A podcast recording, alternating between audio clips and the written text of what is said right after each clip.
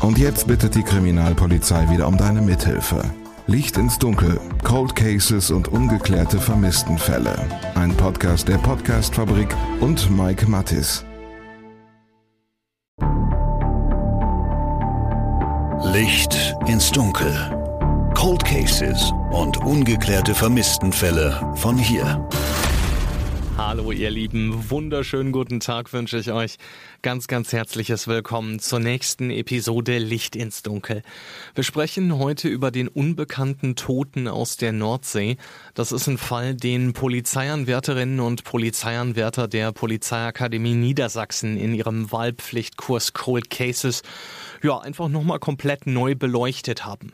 Ein paar Studierende haben mir nach der letzten Episode dann auch gleich mal geschrieben. An dieser Stelle ganz, ganz herzliches Dankeschön für euer Feedback. Ich wünsche euch alles, alles Gute für das Studium und alles, alles Gute für die berufliche Zukunft. So, ihr Lieben, bevor wir starten, muss ich an dieser Stelle einfach nochmal eine wichtige Info mit auf den Weg geben, schlicht und ergreifend, damit eben auch klar wird, warum dieser Fall eben auch in Großbritannien so hohe Wellen geschlagen hat. Es waren nämlich auch Studierende und Polizeianwärter aus dem Vereinigten Königreich mit dabei. Und das hat folgenden Grund. Mit der Corona-Pandemie kam an der Polizeiakademie Niedersachsen nämlich eben auch die Umstellung von der Präsenzlehre auf die digitale Lehre. Ja, und das hat dann eben auch die Möglichkeit mit sich gebracht, einen internationalen Kurs aufzumachen, hat mir Cold Case Dozent Carsten Battles erzählt. Das hat natürlich auch den Raum erweitert, außerhalb auch der Akademie, außerhalb von Deutschlands weltweit zu arbeiten. Und so haben wir auch mit Unterstützung des Police Expert Network for Missing Persons eine internationale Netzwerkbildung betrieben und insbesondere britische Universitäten gewonnen, die auch an dem Thema schon arbeiteten. Und so kam es zu der ersten Cold Case Analyse im Dezember 2020. Und wir haben einfach gesagt, wir versuchen es. Seitdem sind da eben auch Polizeianwärterinnen und Anwärter aus dem UK und teilweise sogar aus Australien mit dabei.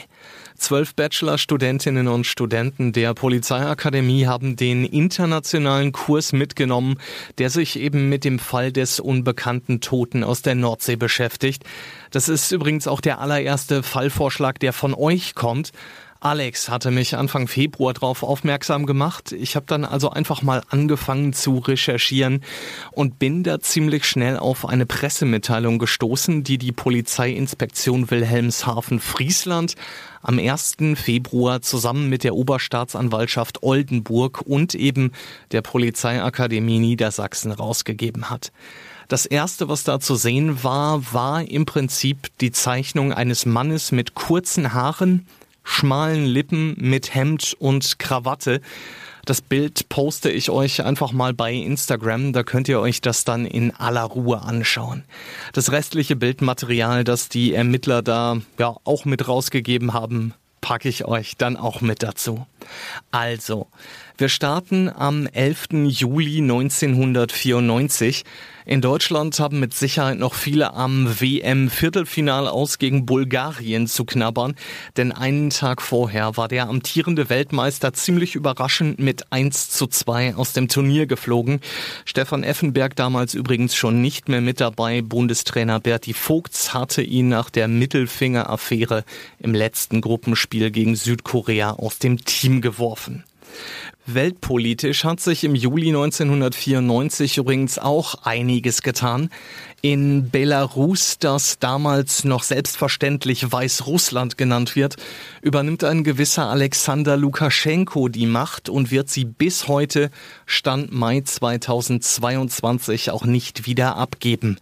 Und in der Ukraine wird der russlandtreue Leonid Kutschma zweiter demokratisch gewählter Präsident nach dem Zusammenbruch der UdSSR. US-Präsident ist zu diesem Zeitpunkt Bill Clinton, der am 11. Juli übrigens zufälligerweise zu einem Staatsbesuch in Deutschland zu Gast ist. Das alles nur so als Info, damit ihr einen Einblick bekommt, über was für eine Zeit wir da überhaupt gerade sprechen. Der 11. Juli ist ein Montag. Das Wetter auf der Insel Helgoland vor der schleswig-holsteinischen Küste ist traumhaft. Mit 23 Grad tatsächlich nicht zu heiß und auch nicht zu kühl. Die Sonne scheint den ganzen Tag, 15 Stunden lang. Passend dazu haben einige Bundesländer auch schon Sommerferien. In Schleswig-Holstein selbst gibt's am Mittwoch Zeugnisse.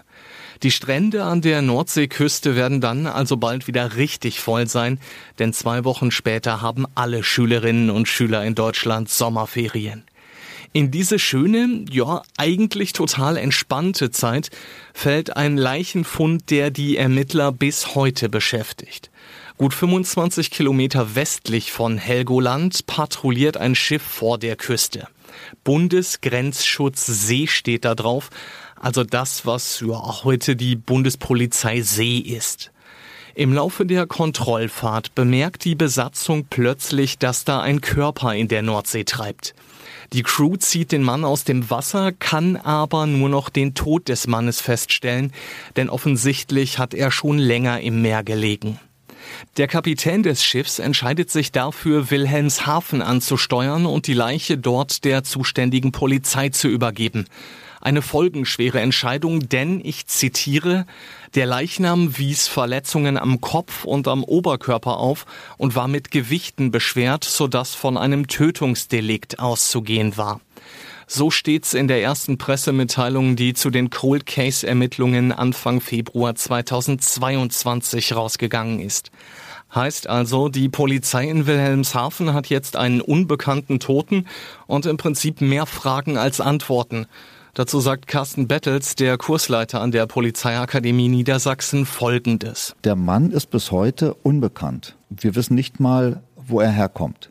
Für die Ermittlung ist das schon eine sehr, sehr große Schwierigkeit, wenn Sie keine Informationen über die Herkunft oder Identität eines Menschen haben, irgendwelche Aussagen über ihn zu treffen, bis auf äh, den, den gefundenen Leichnam selbst und seine Bekleidung. Und das war's. Der Unbekannte wird also untersucht und obduziert und dabei stellt sich dann eben relativ schnell heraus, dass er 1,97 groß war, zwischen 70 und 75 Kilo gewogen hat und zum Zeitpunkt seines Todes vermutlich zwischen 45 und 50 Jahre alt gewesen sein dürfte. Er war also Jahrgang 1944 bis 49 dass er Verletzungen am Kopf und am Oberkörper hat und zusätzlich eben noch mit Gewichten beschwert worden ist, deutet natürlich sehr auf ein Tötungsdelikt hin, sagen die Ermittler. Was ihnen allerdings fehlt, sind gesicherte Informationen und zwar in allen Belangen. Die Identität ist bis heute nicht bekannt.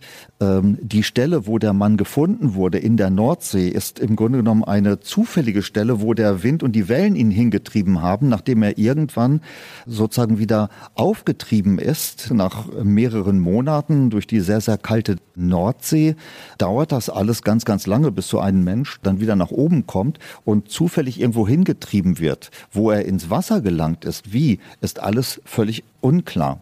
Heißt also, es ist nicht mal klar, ob der Mann von einem Schiff ins Wasser geworfen worden ist oder ob er irgendwo, vermutlich in England, an einer Hafenmauer ins Meer geschmissen wurde.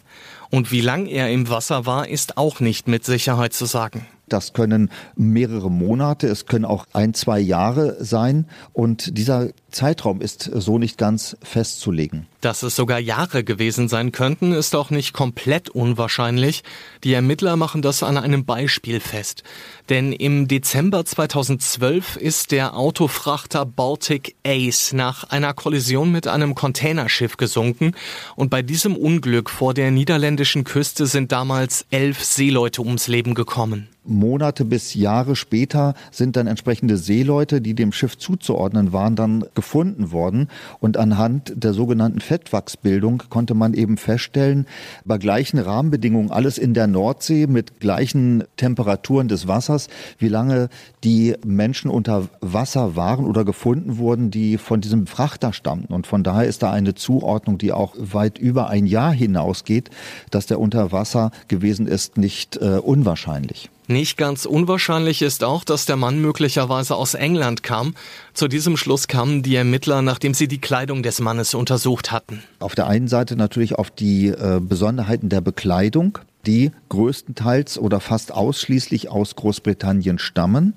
Dann ist die Bekleidung selbst sehr interessant, äh, weil der Mann mit ziemlich teuren Schuhen, man spricht so von mindestens drei bis vierhundert Pfund teuren Schuhen aus Großbritannien bekleidet war und darüber hinaus auch eine entsprechende Krawatte getragen hat. Also eine sehr, sehr ansprechende Bekleidung, wo man sagen kann, dieser Mensch muss eigentlich aus der Mitte der Gesellschaft stammen. Der muss irgendwo vermisst werden. Das ist schon sehr merkwürdig, denn bis heute gibt es tatsächlich keinen Treffer bei den vermissten Meldungen, international wohlgemerkt. Die Ermittler schauen sich nämlich nicht nur vermissten Fälle in Großbritannien ganz genau an, sondern auch in Kanada. Das hat mit der Krawatte zu tun, die der Mann getragen hat. Kanada kam deswegen in den Fokus, weil die Krawatte des unbekannten Toten hatte ein entsprechendes Etikett, wo französischer Text war hinsichtlich des Materials, aus der die Krawatte zusammengesetzt war und bestand. Die Krawatte wird also nochmal ganz genau untersucht und dabei stellen die Ermittler fest, wo sie herkam. Anhand einer dieser Nummern auf dieser Krawatte auf diesem Etikett mit äh, dem Buchstaben CN und einer Zahlenkombination gelang die Zuordnung zu dem britischen Hersteller Marks Spencer, die diese Krawatte produziert haben, auch für den kanadischen Markt und damit diese französische Schrift in der Zeit, als Marks Spencer in Kanada vertreten war. Damit wissen die Ermittler jetzt, dass beides theoretisch in Frage kommt. Ob sie tatsächlich allerdings in Großbritannien oder in Kanada verkauft worden ist, das bleibt ungeklärt. Der Nachteil ist, dass diese Krawatte aber für den äh, Markt sowohl in Kanada als auch für den englisch sprechenden Markt äh, produziert wurde und es ist nicht zuzuordnen, dass die speziell auch in Kanada verkauft wurde. Sie war nur in beiden Bereichen, im französisch sprechenden als auch im gesamten englisch sprechenden Verkaufsraum oder Verkaufsbereich von Marks Spencer zu vertreiben. Als die Ermittler dann auch die vermissten Fälle in Kanada überprüfen, kommt Bewegung in die Sache. Zumindest für eine Zeit lang. Es gibt eben auch einen entsprechenden vermissten Fall. Der Mann ist äh, sehr, sehr groß gewesen, fast zwei Meter groß und äh, sehr, sehr dünn. Und es gibt eben eine Person in Kanada, die auch äh, dieser Personenbeschreibung entspricht. Und auch in diesem Zeitraum, wo unser unbekannter Toter hätte sterben können, vermisst ist. Diese Spur führt dann am Ende aber doch ins Leere, das haben die aktuellen Ermittlungen ergeben. Dieser Vermisste ist mit Sicherheit nicht der Mann, den der Bundesgrenzschutz 1994 aus der Nordsee geborgen hat. Bevor wir jetzt drüber sprechen, was die Ermittler in Wilhelmshaven alles gemacht haben, um diesen Fall zu lösen und wie er dann letzten Endes überhaupt bei den Studierenden der Polizeiakademie Niedersachsen gelandet ist, gehen wir noch mal kurz einen Schritt zurück Warum ist ausgerechnet die Polizeiinspektion Wilhelmshaven-Friesland in Niedersachsen mit diesem Fall beauftragt worden? Schließlich ist der Mann ja vor Helgoland aus dem Wasser gezogen worden und Helgoland gehört ja zu Schleswig-Holstein. Ich habe mir das Ganze einfach noch mal ein bisschen genauer angeschaut. Die Entfernung zwischen Wilhelmshaven und Helgoland beträgt ungefähr 74 Kilometer Luftlinie. Die Entfernung zwischen Cuxhaven und Helgoland beträgt nur 63 Kilometer Luftlinie. Hätte der Bundesgrenzschutz also Cuxhaven und nicht Wilhelmshaven angesteuert, ja, dann hätten die Ermittler in Cuxhaven diesen Fall lösen müssen und die Ermittler in Wilhelmshaven hätten ihre Kräfte auf andere Verbrechen konzentrieren können. Das Ganze vielleicht noch mal ein bisschen drastischer ausgedrückt. Wenn der Kapitän des Schiffs damals entschieden hätte, sein Boot in Richtung St. Peter-Ording zu steuern, das übrigens nur 50 Kilometer Luftlinie weg ist von Helgoland, dann wäre nicht mal die Polizei in Niedersachsen für diesen Fall zuständig gewesen, sondern eben die Ermittler in Schleswig-Holstein. Warum der Bundesgrenzschutz damals aber entschieden hat, den Toten ausgerechnet nach Wilhelmshaven zu bringen, das kann ich euch nicht sagen. Ich habe da sozusagen keine wasserdichten Infos zu gefunden. Ich vermute allerdings, dass es was damit zu tun haben könnte, dass der Tote eben westlich von Helgoland gefunden worden ist und dann wäre Wilhelmshaven möglicherweise tatsächlich das nächstgelegene Polizeipräsidium. Aber nochmal, das ist tatsächlich nur eine Vermutung von mir. Wenn vielleicht jemand von euch zufällig bei der Polizei arbeitet und weiß, wie das da mit den Zuständigkeiten aussieht, dann schreibt mir das Ganze doch einfach mal eben kurz. Am besten per Mail oder eine Nachricht auf Instagram.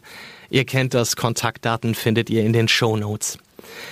Die Ermittler haben sich damals auf jeden Fall richtig Mühe gegeben, den Fall zu lösen, auch wenn sie eben damals nur Fragmente und Anhaltspunkte haben. Die Kollegen haben aber damals sehr, sehr viele Dinge unternommen, zum Beispiel auch eine Gesichtsweichteilrekonstruktion auch beim FBI in Washington in Auftrag gegeben. Aber letztlich haben alle Dinge bislang nicht zu einem Erfolg geführt. Die Kern-DNA konnte damals nicht extrahiert werden. Dafür war die Technik in den 90ern ganz einfach noch nicht weit genug. Aber es gab eben ein paar andere Untersuchungen, die gelaufen sind. Es gab ein Zahngutachten, was dem Mann als ungefähr 45 bis 50 Jahre auswies. Es gab eine sogenannte mitochondriale DNA, die man extrahieren konnte, wo man im Grunde genommen eine mütterliche Linie nachvollziehen kann, aber die nicht reicht, um jemanden zu identifizieren mit seiner eigentlichen Identität. Und so blieb der Fall damals ungeklärt und das ist er mittlerweile ja, seit fast zwei Jahrzehnten. Fassen wir das Ganze an dieser Stelle vielleicht einfach noch mal kurz zusammen. Carsten Bettels bringt's hier auf den Punkt. Es ist also ein unbekannter Toter, der einem Gewaltverbrechen zum Opfer gefallen ist, der im Grunde genommen zunächst mal gar keinen Bezug auch nach Deutschland hat und auch bis heute eigentlich nicht hat.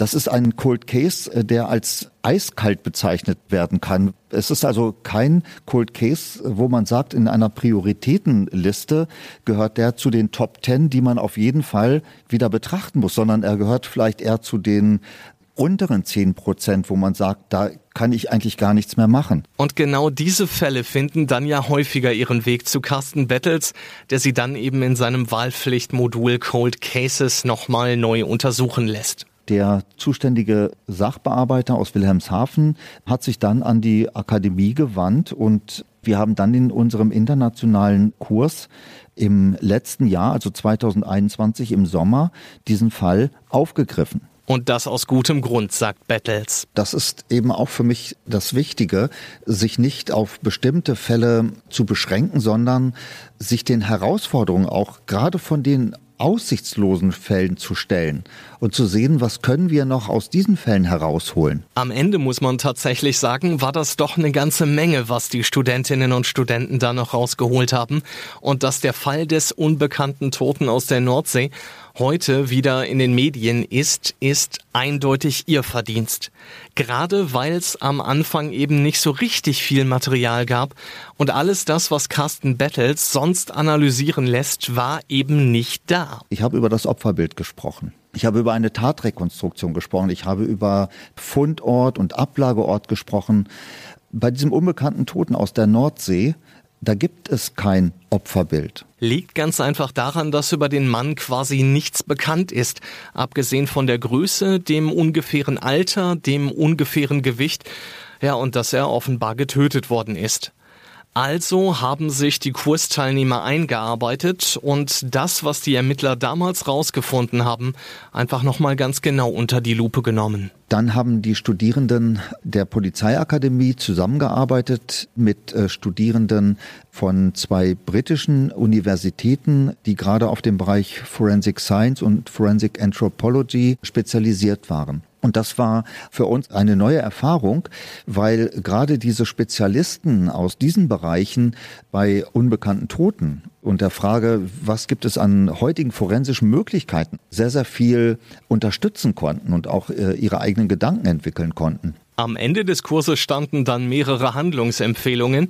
Zum einen neue forensische Methoden anzuwenden und zwar nach einer Exhumierung des unbekannten Toten einerseits die Kern-DNA mit den heutigen Methoden aus dem vorhandenen Material noch zu äh, gewinnen plus eine Isotopenanalyse durchzuführen, um festzustellen, wo hat die Person ihr bisheriges Leben verwirklicht bislang. Und die andere Empfehlung an Polizei und Staatsanwaltschaft war die Öffentlichkeitsfahndung, die ja dann ab Februar in diesem Jahr gegriffen hat und wo insbesondere in Großbritannien derzeit versucht wird, äh, Hinweise zu generieren auf diese Person des unbekannten Toten. Das alles erschien den Ermittlern in Wilhelmshaven offenbar so schlüssig, dass sie eben gemeinsam mit der Staatsanwaltschaft Oldenburg die entsprechenden Schritte in die Wege geleitet hat, sodass das Grab des unbekannten Toten im Dezember 2021 tatsächlich nochmal geöffnet wurde. Der Leichnam wurde ausgegraben und nochmal neu untersucht, sagt Battles. Diese Exhumierung wurde unter anderem auch per Livestream dann nach Großbritannien und auch äh, nach Irland zu Experten übertragen übertragen, die dann bei der Exhumierung äh, quasi mit dabei gewesen sind und auch nochmal Hinweise geben konnten, wo es ganz besonders wichtig ist, darauf zu achten. Die Ergebnisse liegen jetzt im Mai 2022 teilweise schon vor und machen zumindest ein bisschen Mut. Eine dieser forensischen Untersuchungen bezog sich auf die Extrahierung eines DNA-Profils. Und mittlerweile liegt das Ergebnis vor, dass es tatsächlich gelungen ist, aus den sterblichen Überresten ein individuelles DNA-Profil zu extrahieren. Das ist für die Ermittler natürlich erstmal eine gute Nachricht. Wir sind jetzt in der Lage, mit diesem DNA-Profil auch in Datenbanken zu recherchieren, inwieweit es dort eben Übereinstimmungen gibt zu Personen, die als vermisst gemeldet wurden und wo ein entsprechendes DNA-Profil in den Datenbanken auch schon hinterlegt ist. Aber genau an dieser Stelle gibt's dann eben auch schon das erste Problem.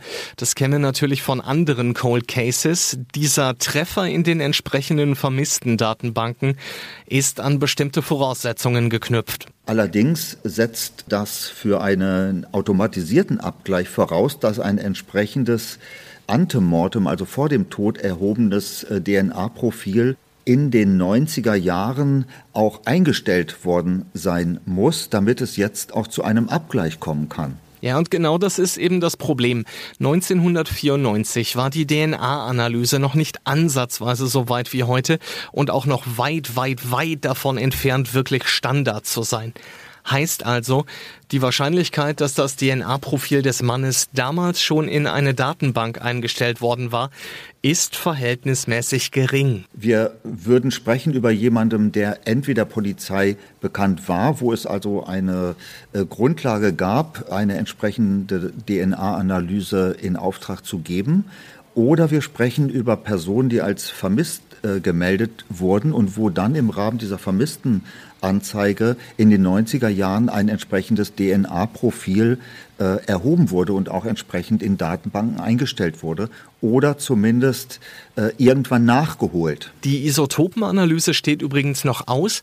Danach dürfte dann aber auch klar sein, wo der Mann in etwa gelebt hat. Wir wollen natürlich auch die Hoffnung niemals aufgeben und wir haben natürlich jetzt auch die Möglichkeit bei einem Personentreffer, also wenn uns eine Person individuell mitgeteilt wird, und man kann an entsprechendes DNA-Material noch herankommen, auch hier eine direkte Identifizierung zu ermöglichen. Über die Öffentlichkeitsfahndung wird mittlerweile auch regelmäßig in den Medien über den Fall berichtet. Also so gut wie alle großen Zeitungen bei uns hier in Deutschland haben mittlerweile mindestens einen Artikel über den unbekannten Toten aus der Nordsee abgedruckt. Einige TV-Sender haben schon kleinere Filmbeiträge zum Thema gesendet und auch in England ist der Cold Case tatsächlich immer wieder Thema. In den Dokus und Podcast-Produktionen, die in England erschienen sind, ist allerdings nicht von The Unknown Dead Man from the North Sea die Rede, sondern schlicht von The Gentleman. Und das muss ich sagen, finde ich vielleicht auch die schönere Bezeichnung. Und das, ihr Lieben, soll's für heute gewesen sein. Würde mich an dieser Stelle noch interessieren, was ihr von diesem Fall haltet. Also war das thematisch okay für euch oder ist euch dieser Cold Case ich sag mal, dann doch irgendwie eine Nummer zu kalt gewesen. Vielleicht ganz einfach, weil es nicht mal eine Vorgeschichte gab oder weil es kaum Anhaltspunkte gibt. Schreibt mir das gerne einfach per Mail oder direkt auf Instagram. Ähm, nur so kann ich dann am Ende auch dafür sorgen, dass wir hier Fälle beleuchten, die dann eben auch bei euch ankommen. Und wenn ihr irgendwie einen Fall habt, der euch nicht mehr loslässt, dann macht das genauso wie Alex. Der hat mir ja, wie gesagt, den Fall des unbekannten Toten aus der Nordsee einfach vorgeschlagen. Und wenn ich äh, Fallvorschläge von euch kriege, dann schaue ich da auf jeden Fall mal, was ich rausrecherchieren kann. In diesem Sinne, bleibt sicher und gesund, ihr Lieben. Wir hören uns in zwei Wochen, wenn ihr mögt. Alles, alles Gute euch. Glück auf. Licht ins Dunkel. Cold Cases und ungeklärte Vermisstenfälle von hier. Eine Produktion von Mike Mattis und der Podcastfabrik.